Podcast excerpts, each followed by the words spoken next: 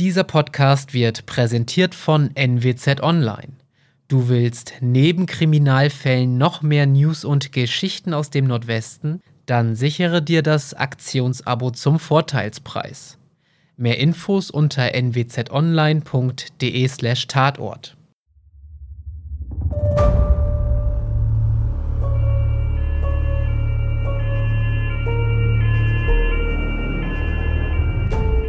Hallo, liebe Zuhörerinnen und Zuhörer, zu einer neuen Folge von Tatort Nordwesten. Mein Name ist Julian Reusch, ich bin Online-Redakteur bei der NWZ und zusammen mit meinen Gästen bespreche ich hier wahre Kriminalfälle aus der Region.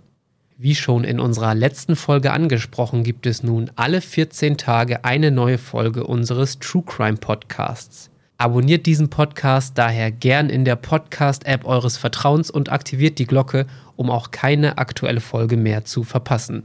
Natürlich freuen wir uns auch über jede positive Bewertung. Auch diesmal bin ich nicht allein im Studio, sondern habe mir Verstärkung geholt. Mir gegenüber sitzt meine Kollegin Katja Lös. Hallo, liebe Katja. Hallo Julian, vielen Dank für die Einladung. Sehr gerne. Und Katja ist Redakteurin in der Reportageredaktion bei uns in der NWZ.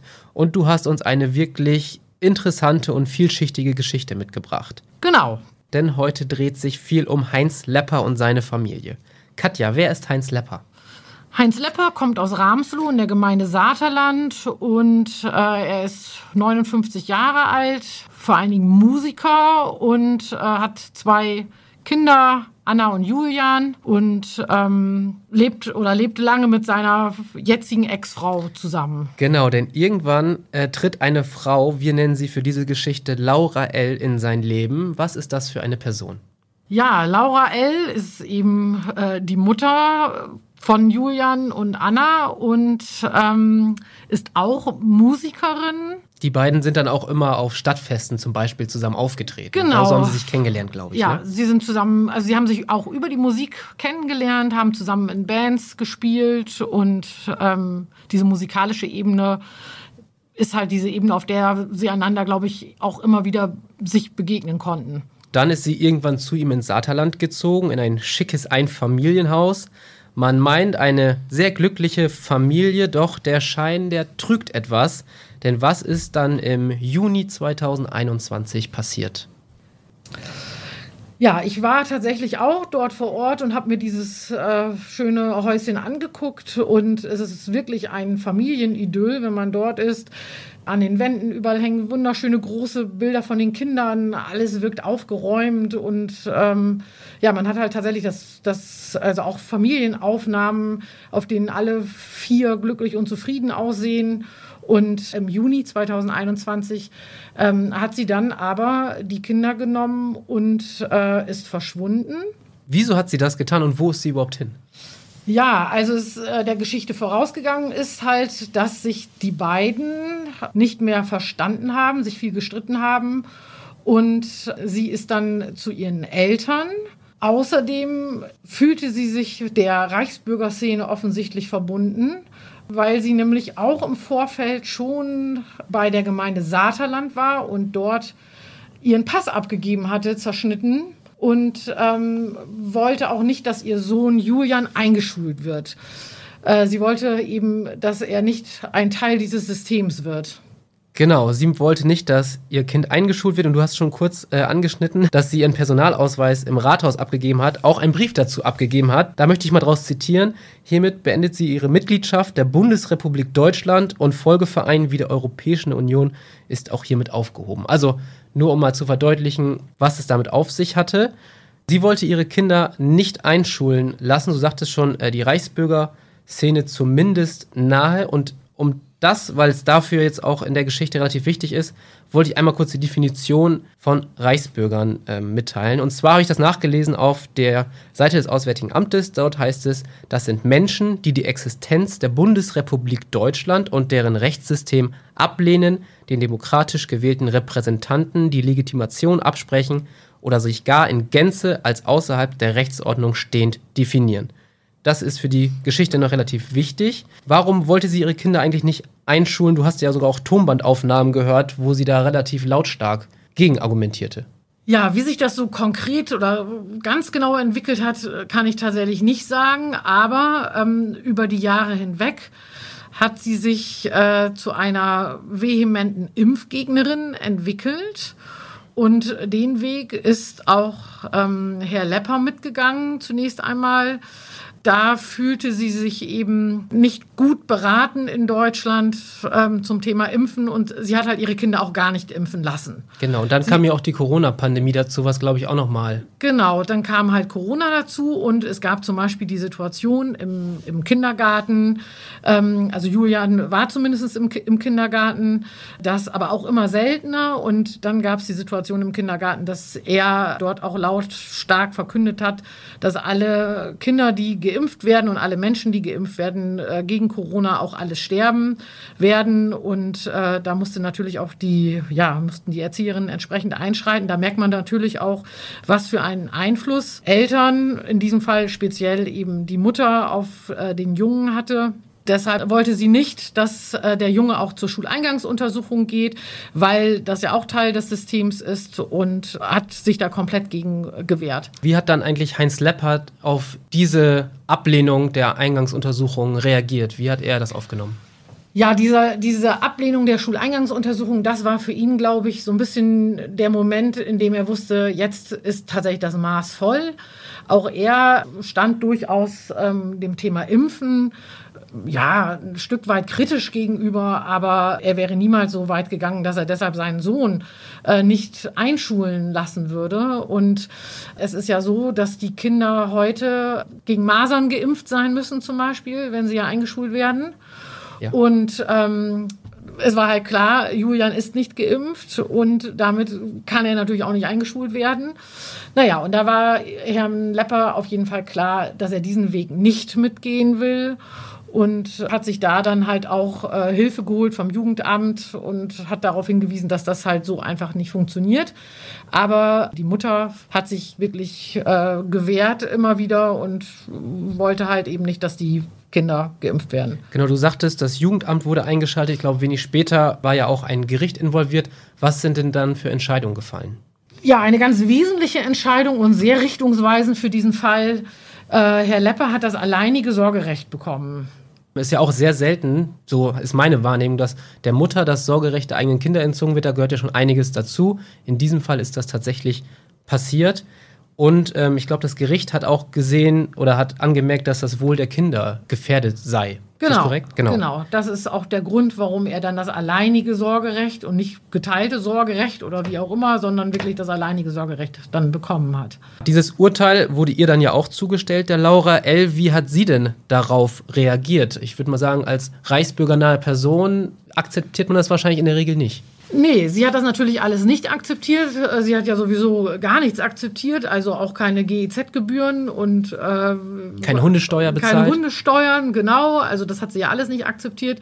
Und ähm, ja, dieses, diese, diese Sorgerechtszuweisung sozusagen der hat sie sich dann ja entzogen, indem sie im Grunde genommen sich ja dann mit den Kindern aus dem Staub gemacht hat. Genau, da hatten wir drüber geredet, das war im Juni 2021, aber zunächst hatte auch Heinz Lepper noch Kontakt mit seinen Kindern, doch irgendwann ist auch dieser beendet worden.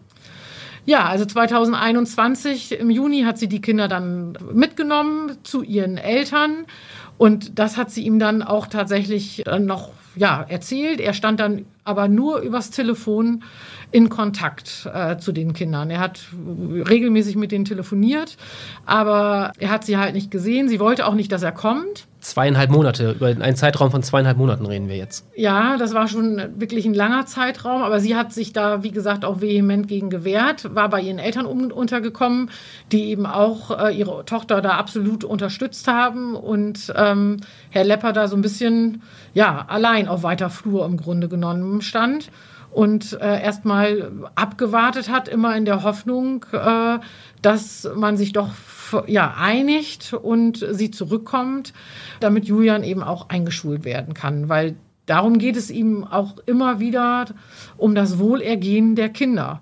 Und das sah natürlich er auch gefährdet, wenn sie mit den Kindern einfach verschwindet und bei den Eltern in Nordrhein-Westfalen untertaucht. Und man muss natürlich auch sagen, was sie da zu dem Zeitpunkt schon gemacht hat, war ja auch schon äh, entgegen des Gerichtsurteils, weil er hatte das alleinige Sorgerecht, das hätte sie schon gar nicht machen dürfen. Er hat es aber in der Phase, kann man fast sagen, akzeptiert des Friedenswillens. Ja, genau. Ich glaube, anders kann man das äh, nicht formulieren. Aber irgendwann, äh, wir sind jetzt im August angekommen, hört der Kontakt zu den Kindern und zu der Mutter der Kinder auf. Äh, wie reagiert Heinz Lepper jetzt? Nein, der Kontakt hört nicht ganz auf, sondern der Kontakt bleibt tatsächlich bestehen und er entscheidet dann zu dem Zeitpunkt, als die Kinder noch bei Oma und Opa sozusagen sind, dass er mit dem Jugendamt und der Polizei und dem Gerichtsvollzieher zu den Eltern fährt und die Kinder dort in Obhut nehmen möchte. Da geht er aber fest davon aus, dass die Kinder halt vor Ort sind. Aber äh, offensichtlich hatte dann ähm, die Ex-Frau schon eine leise Ahnung davon, dass da was passieren würde. Und ähm, ich bin mir noch nicht mal ganz sicher, ob er sogar auch angedeutet hat, dass er dann sonst kommen würde. Und dann hat sie sich eben, als die Polizei dann vor der Haustür der Großeltern stand, war schon keiner mehr da. Da hat sie sich eben aus dem Staub gemacht mit den Kindern. Also mit versammelter Truppe, Jugendamt, äh, Gericht steht da vor der Tür, die Kinder und die Mutter der Kinder sind nicht da, nur Oma und Opa der Kinder sind da. Was haben die denn gesagt? Die haben einfach nur gesagt, dass die Tochter nicht hier zu Hause ist und äh, die Enkel auch nicht mehr. Und äh, sie wüssten aber nicht, wo die Tochter hin ist und äh, könnten da halt auch nicht weiterhelfen und wollen dort auch nicht weiterhelfen und sind auch sehr vehement da aufgetreten, eben dahingehend, dass sie halt der Ansicht sind, dass ihre Tochter im Recht ist und die Kinder bei der Tochter leben sollten.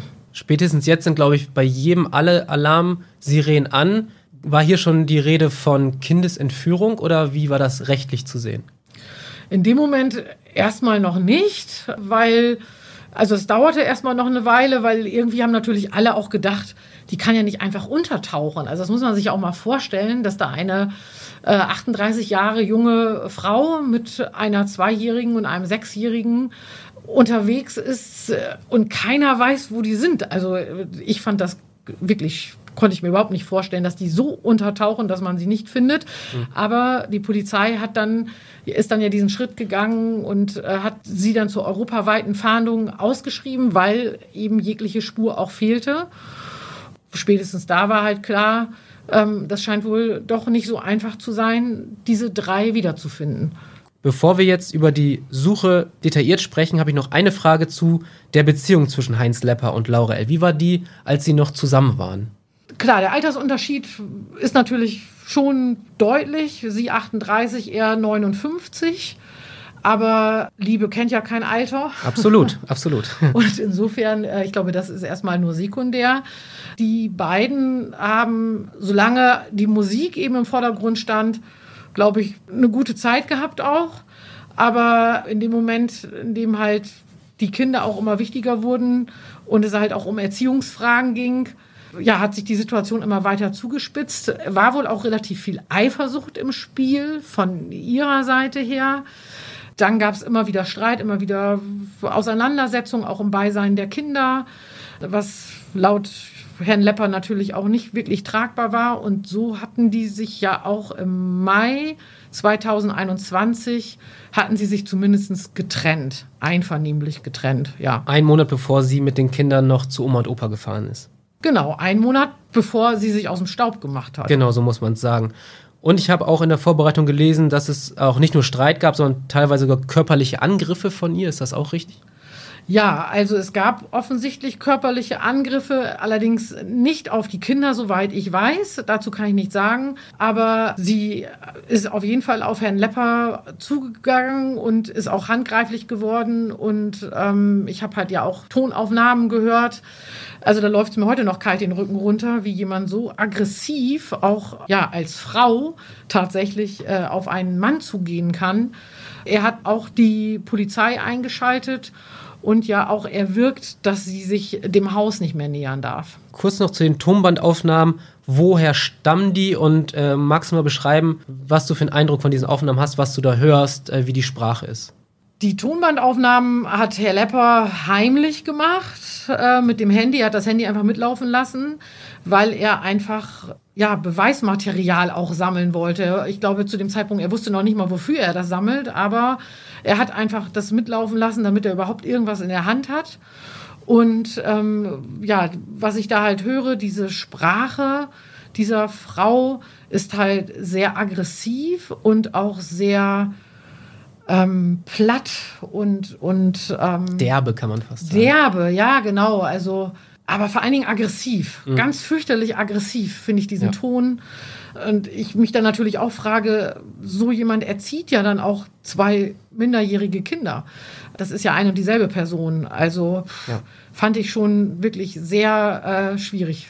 Auf jeden Fall. Und das zeigt ja auch nochmal, finde ich, so ein bisschen, wer da in der Beziehung nun wirklich das Sagen hat, wer da der lautere Part ist und wer der leisere, kann man, glaube ich, da auch schon sehen. Er hat es mitgeschnitten, ohne zu wissen, warum, aber er hat ja ein Gefühl, warum er es macht.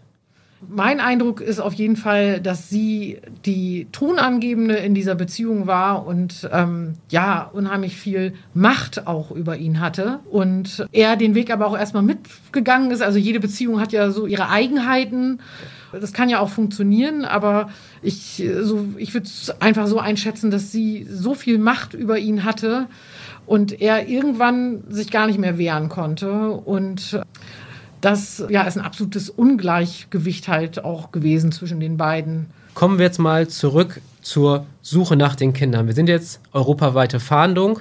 Wie war denn die Zeit dann bis zum Auffinden irgendwann? Gab es denn Hinweise? Wurde Herr Lepper regelmäßig äh, informiert, was den Ermittlungserfolg angeht? Wie war so diese Zeit? Magst du die mal beschreiben? Also Herr Lepper hat von seinen Kindern erstmal gar nichts mehr gehört. Diese neun, zehn Monate, also von August 2021 bis April 2022.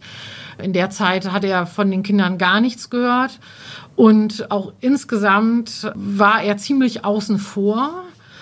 Das hat weniger damit zu tun, dass man ihn nicht informieren wollte, sondern dass man einfach immer Sorge hatte, dass die Mutter irgendwie Wind bekommen könnte und dann doch wieder sich aus dem Staub machen hätte machen können halt oder dass die Mutter dann wieder verschwunden wäre mit den Kindern. Ähm, da fühlte er sich, glaube ich, aber auch schon ganz schön im Stich gelassen. Das war dann ja auch einer der Gründe, warum er sich am Ende an die Medien gewandt hat, weil er einfach gesagt hat, das kann doch nicht angehen, dass eine Frau mit zwei Kindern spurlos verschwindet und äh, der Vater das alleinige Sorgerecht hat. Und der Fall hat dann auch tatsächlich ja nochmal an Fahrt aufgenommen, äh, hat großes mediales äh, Interesse erzeugt und äh, der Eindruck von Herrn Lepper war, dass daraufhin die, Polizei doch noch mal äh, ein bisschen mehr Druck gemacht hat. Das ist aber auch nur der Eindruck von Herrn Lepper. Das kann ich jetzt ja. überhaupt nicht bestimmen. Aber man kann sagen, nicht nur wir als NWZ haben natürlich über den Fall berichtet, auch äh, TV-Anstalten in Deutschland, mehrere genau. TV-Sender und natürlich auch Radio, Rundfunk. Also das war wirklich ein ganz großer Fall äh, in den Medien. Du sagtest, dadurch hatte er zumindest das Gefühl, dass mehr getan wurde. Und du hast auch schon gerade angedeutet, die Kinder sind dann ja auch gefunden worden. Und zwar am 9. April 2022. Wo wurden sie denn nun gefunden? Die wurden gefunden in Stolpen, einem kleinen Ort bei Dresden. Wer da den entscheidenden Tipp gegeben hat, das weiß man nicht. Auf jeden Fall wurden sie bei dem Lebensgefährten, bei dem aktuellen oder bei dem zu dem Zeitpunkt jedenfalls aktuellen Lebensgefährten von der Ex-Frau von Herrn Lepper gefunden. Dort, der ist irgendwie 40. Ja, und dort fand man die Kinder eben unversehrt, soweit, äh, alles gut. Und dann genau. kam halt, wurde das Jugendamt eingeschaltet, die haben die Kinder dann in Empfang genommen und in Sicherheit gebracht. Und durfte er die Kinder dann direkt mit nach Hause nehmen oder wie lief das dann ab? Die Polizei hat dann nachts Herrn Lepper angerufen und ihm mitgeteilt, dass die Kinder äh, wieder aufgetaucht sind, dass alles gut ist erstmal. Und sein erster Instinkt war natürlich, sich ins Auto zu setzen und dort sofort hinzufahren. Da verständlich. aber auch natürlich verständlich ihm dringend von abgeraten, weil das Jugendamt Dresden die Kinder in Obhut genommen hat und die wohl äh, erstmal geschlafen haben tatsächlich. Und er ist dann morgens in aller Frühe dorthin gefahren und äh, durfte dann da dort dann seine Kinder endlich in Empfang nehmen da war natürlich, äh, so wie er es geschildert hat, das war für ihn einfach ein unglaublicher Moment, in dem er selber am liebsten einfach nur geweint hätte, weil es ihm so nahe gegangen ist. Ähm, aber er einfach auch gesagt hat, so, ich bin jetzt hier der Papa, ich muss mich zusammenreißen ähm, und äh, hat einfach dann entsprechend Stärke demonstriert, äh, aber seine Kinder natürlich in den Arm genommen und äh, Julian hat sich auch total gefreut. Anna hat ihren Vater aber nicht erkannt. Das liegt natürlich auch in der Situation, also ist der Situation geschuldet. Die, sie war zwei, als sie ihren Papa das letzte Mal gesehen hat und dann neun Monate gar nicht. Das ist in dem Alter ja jetzt auch dann, ja, kann man ja schon nachvollziehen, dass, dass sie ihn da nicht erkannt hat. Für ihn wahrscheinlich trotzdem ein Stich ins Herz. Was vielleicht auch nochmal ganz interessant war, man weiß ja relativ wenig darüber, was in dieser ganzen Zeit vorgefallen ist. Die Kinder äh, sprechen da auch relativ wenig drüber bislang, aber ähm, die Mutter hat den Kindern auch immer neue Namen gegeben, die die Kinder sich selber aussuchen durften, damit das eben nicht auffiel, wie die wirklichen Namen dieser Kinder halt sind und sie damit unter Umständen der Polizei dann halt ins Netz gehen. Laura L. hat also alles versucht, um anonym zu bleiben. Aber wie ging es denn dann mit ihr eigentlich weiter? Die Kinder sind dann, äh, wie gesagt, über äh, das Jugendamt zu Herrn Lepper gekommen und die Laura L. ist dann erstmal bei dem äh, Lebensgefährten geblieben tatsächlich. Wie lange jetzt genau, das weiß ich nicht. Ähm, aber dort ist sie erstmal noch, ja, hat noch eine ganze Zeit verbracht. Inzwischen ist sie aber wohl irgendwo in der Nähe von Papenburg und hat auch wieder Kontakt zu den Kindern. Genau, also sie ist nach wie vor auf freiem Fuß, muss man auch mal sagen. Richtig, sie ist auf freiem Fuß. Sie darf die Kinder sehen, aber nur im Beisein des Jugendamtes. Das wird festgelegt, also das ist irgendwie einmal im Monat oder alle drei Wochen einmal für, einen, für einen Zeitraum X. Und ähm, natürlich nicht alleine, immer nur alles unter Aufsicht. Das Gerichtsverfahren hat auch an Fahrt aufgenommen dahingehend, dass die äh, Staatsanwaltschaft Oldenburg eben genügend Beweise zusammen hatte, um nachweisen zu können, dass sie eben mit List äh, die Kinder entführt hat, also dass man eben von Kindesentführung sprechen kann und äh, hat dann halt einen Strafantrag eingereicht beim Amtsgericht in Kloppenburg und dort liegt das Verfahren jetzt. Du sagtest gerade mit der List und genug Beweise gesammelt, weil für uns alle klingt das vielleicht so natürlich nach Kindesentführung, das ist aber juristisch gar nicht so eindeutig. Magst du das vielleicht noch mal kurz erklären, warum das von Anfang an gar nicht unbedingt Kindesentführung genannt wurde? Ja, also solange man halt die Mutter nicht gefunden hatte, konnte man ja eben nicht auch nachweisen, also niemand konnte mit ihr sprechen, deshalb konnte man ihr ja auch nicht nachweisen, dass sie diese Kinder entführt hat. Es hätte ja immer noch sein können, was relativ, äh, ich würde mal sagen, für einen Laien völlig unwahrscheinlich ist, dass sie irgendeinen Grund gehabt hätte oder dass die Kinder, dass man sie unter Druck gesetzt hat und äh, sie die Kinder entführen musste von außen, wie auch immer. Also alles aus meiner Sicht Hanebüchen, aber Rechtlich sieht die Sache dann eben anders aus und solange man sie eben nicht gefunden hatte, konnte man ihr auch nicht nachweisen, dass sie die Kinder mit äh, Tücke und List äh, entführt hat. Und insofern ja, konnte man halt auch noch nichts weiter da in die Wege leiten. Aber jetzt ist man halt eben so, oder hat man ja mit ihr sprechen können, sie vernehmen können und, und, und. Und offensichtlich reichen da jetzt die Beweise, um nachzuweisen, dass sie die Kinder mit Absicht halt letzten Endes entführt hat, damit der Junge nicht eingeschult wird und die Tochter halt nicht in den Kindergarten geht und einfach nicht im System Deutschland dann äh, Fuß fassen können halt. Ganz prinzipiell heißt das aber auch nicht, dass es unbedingt zu einem Gerichtsprozess kommen muss. Genau, das ist richtig. Also die Staatsanwaltschaft, äh, die macht einen Vorschlag für das Strafmaß beim Gericht in Kloppenburg, also wie das Strafmaß ausfallen soll. Und äh, das Amtsgericht in Kloppenburg stellt dann dieses Strafmaß der Ex-Frau zu und ähm, dann ist es an ihr, diesen Vorschlag anzunehmen. Dann würde es halt eben keinen Prozess geben, aber wenn sie Einspruch äh, einlegen würde, dann würde es halt eben zu einem Prozess kommen und das Strafmaß liegt halt, kann halt bei fünf Jahren Freiheitsentzug maximal liegen bis zu einer Geldstrafe minimal. Und jetzt gibt es auch ganz aktuelle Entwicklungen in dem Fall. Ist es jetzt so, dass offensichtlich die ehemalige Frau von Herrn Lepper Einspruch eingelegt hat. Und nun ist für den 10. Januar am Amtsgericht in Kloppenburg ein erster Verhandlungstermin angesetzt worden. Da ist Herr Lepper jetzt als Zeuge geladen worden und dort wird jetzt verhandelt dann, ja, wie es konkret weitergeht.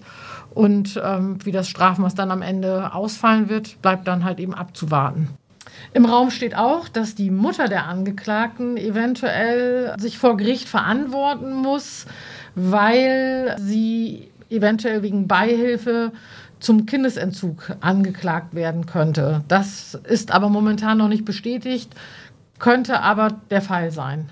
Was ist denn jetzt äh, in der Zwischenzeit vom Auffinden, das ist jetzt gut ein halbes Jahr her, alles passiert? Wie geht's den Kindern? Äh, sind sie in der Schule? Werden sie jetzt doch geimpft? So was ist da jetzt der Stand? Ja, die Kinder sind äh, wohl auf. Den Kindern geht es äh, sehr gut und ich glaube, also was ich so mitbekommen habe, äh, glücklich und zufrieden. Ähm, Julian geht jetzt in die Schule tatsächlich, ist auch geimpft, äh, war beim Zahnarzt und hat alle Untersuchungen, die man dann halt eben als Schulkind mitbringen muss, inzwischen dann halt auch hinter sich. Er hat seinen siebten Geburtstag zu Hause gefeiert und ja, da ist sowas wie Alltag eingetreten. Und Anna hat auch inzwischen einen Kindergartenplatz äh, und ja, genießt auch die Zeit mit ihrem Vater in ihrem alten Zuhause, sage ich mal. Und ähm, die beiden sind ja gut im Alltag wieder angekommen. Und auch Herr Lepper macht einen sehr guten Eindruck dahingehend, äh, dass er sehr glücklich, zufrieden und gelöst wirkt und äh, einfach nach vorne guckt und weiß, dass er, ja, dass die Kinder jetzt einfach eine Zukunft haben und zur Schule gehen, in den Kindergarten gehen und einfach groß werden. Du hattest es gerade mal im Nebensatz erklärt, dass er jetzt auch mal beim Zahnarzt war, der Julian, denn das ist wirklich hervorzuheben, denn als noch er in der Obhut der Mutter stand, ist er nicht einmal in seinem Leben zum Zahnarzt gegangen, korrekt, oder? Ja, das ist korrekt. Die Mutter hat sich halt eben gegen sämtliche Arztuntersuchungen gewehrt und hat die Kinder da auch nicht mit hingenommen. Und Julian hat laut Herrn Lepper halt auch dann tatsächlich Probleme mit den Zähnen gehabt, aber sie hat halt gesagt, nein, äh, kein Zahnarzt. Und das, ja, muss man sich mal vorstellen, äh, dass da so ein, so ein, weiß ich nicht, vier, fünf, sechsjähriger nicht einmal zum Zahnarzt geht und äh, unter Umständen dann ja auch Zahnschmerzen hat. Auf jeden Fall mussten ihm auch tatsächlich Zähne gezogen werden jetzt ähm, im Nachgang. Alles bei Vollnarkose passiert, aber alles gut überstanden und jetzt. Jetzt ist alles wieder auf dem richtigen Weg. Genau. Ja, und wir bleiben natürlich auch an dem Fall dran. Vor allem du bleibst an dem Fall dran, muss man dazu sagen, liebe Katja, wie es weitergeht. Das könnt ihr dann in der Zeitung oder auf NWZ Online nachlesen. Aber jetzt für den Moment erstmal, liebe Katja, vielen Dank, dass du uns diesen Fall mitgebracht hast und darüber berichtet hast. Vielen Dank. Ja, vielen Dank auch, dass ich berichten durfte. Sehr gern. Und vielen lieben Dank natürlich auch, liebe Zuhörerinnen und Zuhörer, dass ihr wieder dabei wart und zugehört habt bei Tatort Nordwesten, dem True Crime Podcast der Nordwestzeitung. In zwei Wochen hören wir uns dann mit einem neuen Fall wieder. Bis dahin schaut doch gerne einmal bei unserer Facebook- und Instagram-Seite der NWZ vorbei. Dort haben wir nochmal Bilder und Fakten zu dem heutigen Fall zusammengetragen. Vielen Dank und bis in zwei Wochen.